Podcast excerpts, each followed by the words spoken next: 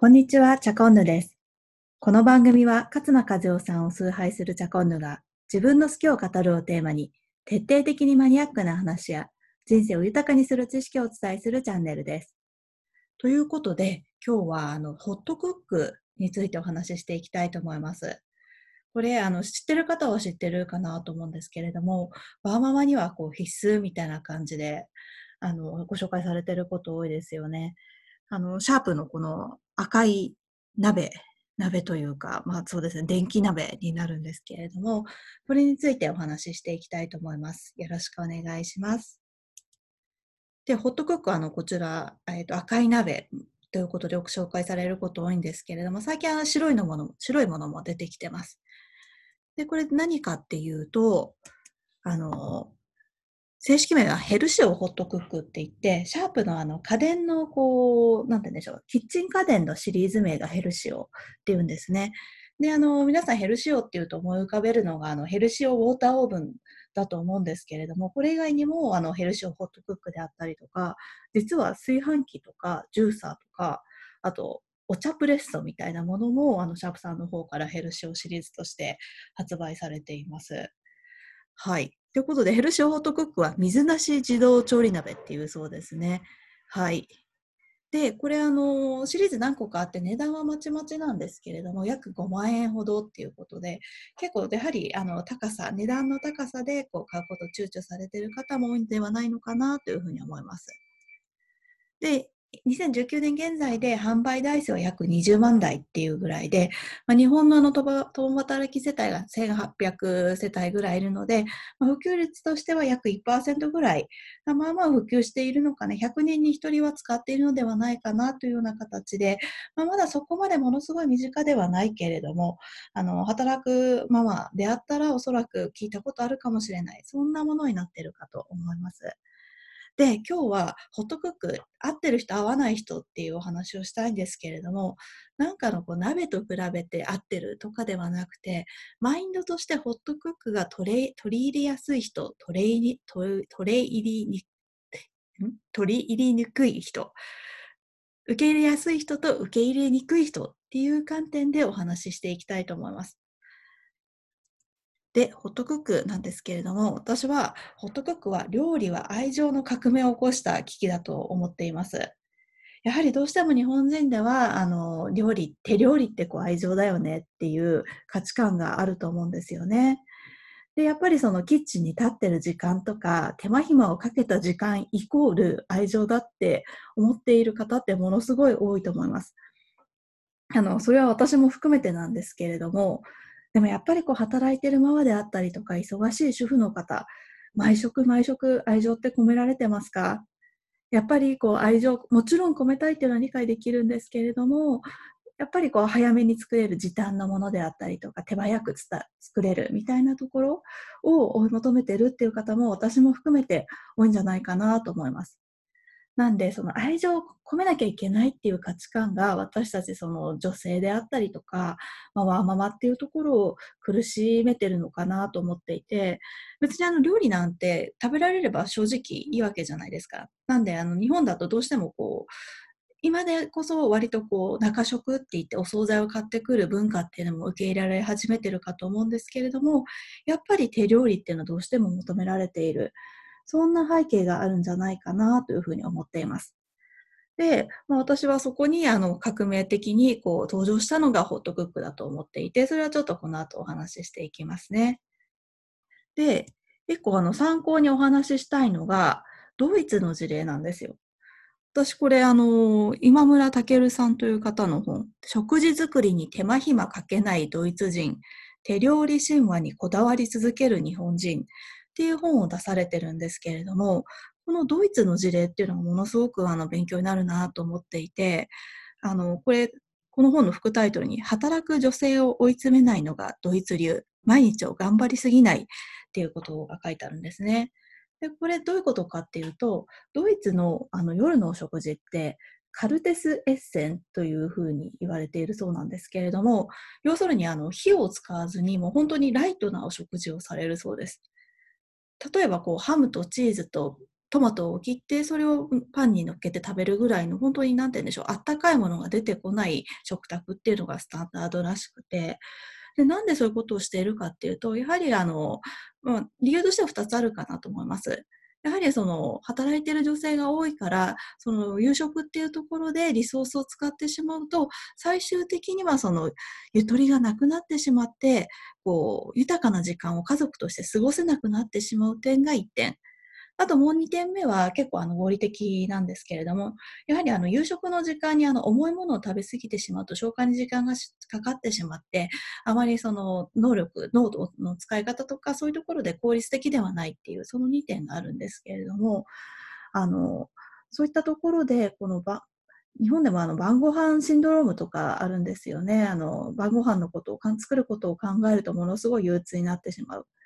っていうような方もいらっしゃるというふうに聞くので、まあ、あの料理イコール愛情じゃないよ手間をかけることが愛情ではないよっていうところにこう切り込んできたのがホットクックなのではないかなと思っています。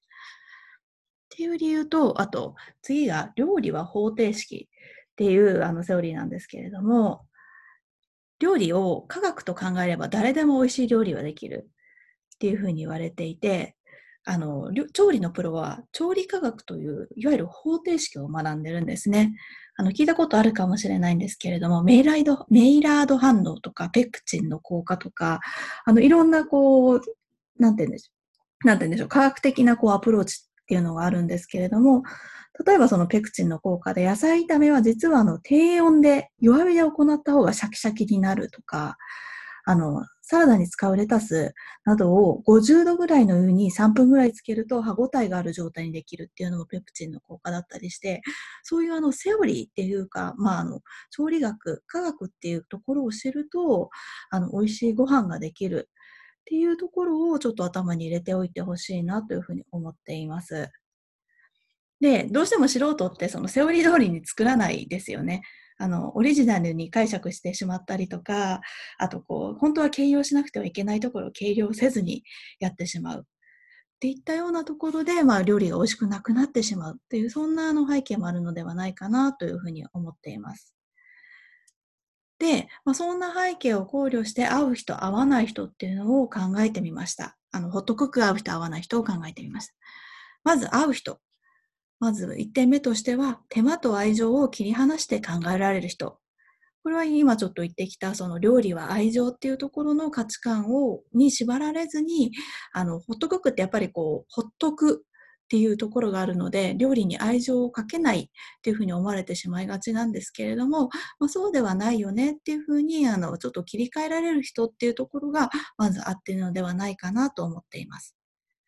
で、この後はちょっとライフスタイルに関係していくんですけれども、余裕を作りたい人であったりとか、あと先ほど言った料理は方程式に共感できる人っ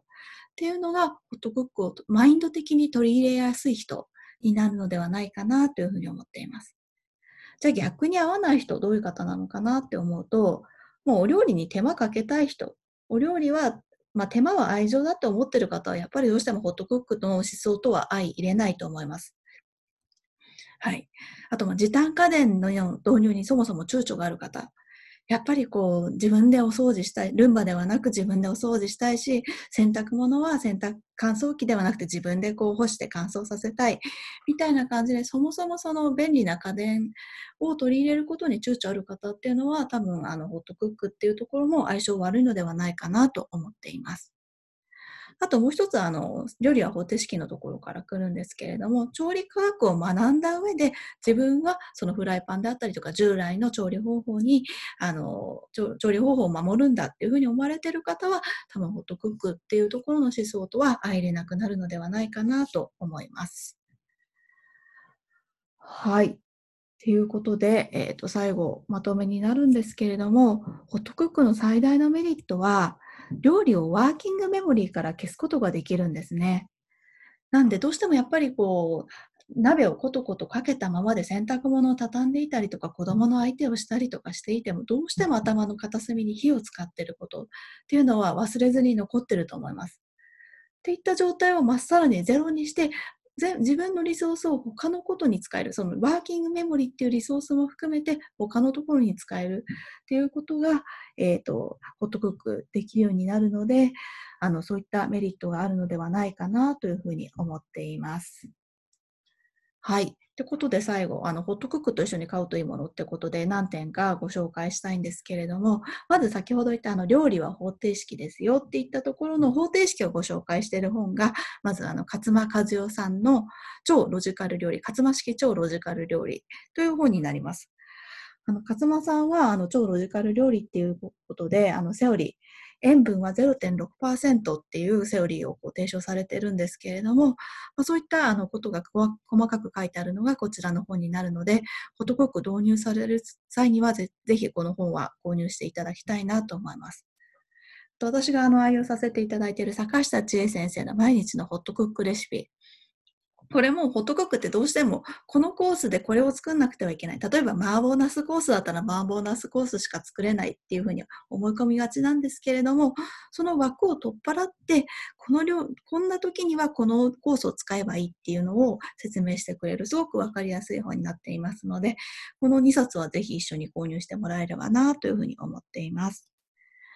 で、あともう一つグッズ系ですね。あの、茹で上げざるっていうあの、ホットクック、あの、野菜であったりとか、まあ、様々なものを蒸すのにも使えるんですけれども、あの、付属の、なんて言うんでしょう、網というか、皿みたいのがついてるんですけれども、それだとどうしても使い勝手が悪いので、この茹で上げざるっていうのを私はお勧めしています。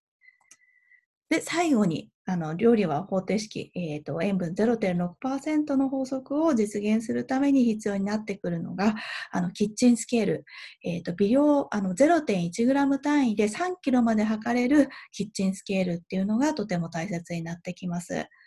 私はこのタニタの、えーと、KD320 という型番のものを愛用していますので、あの、こちらで紹介させていただきます。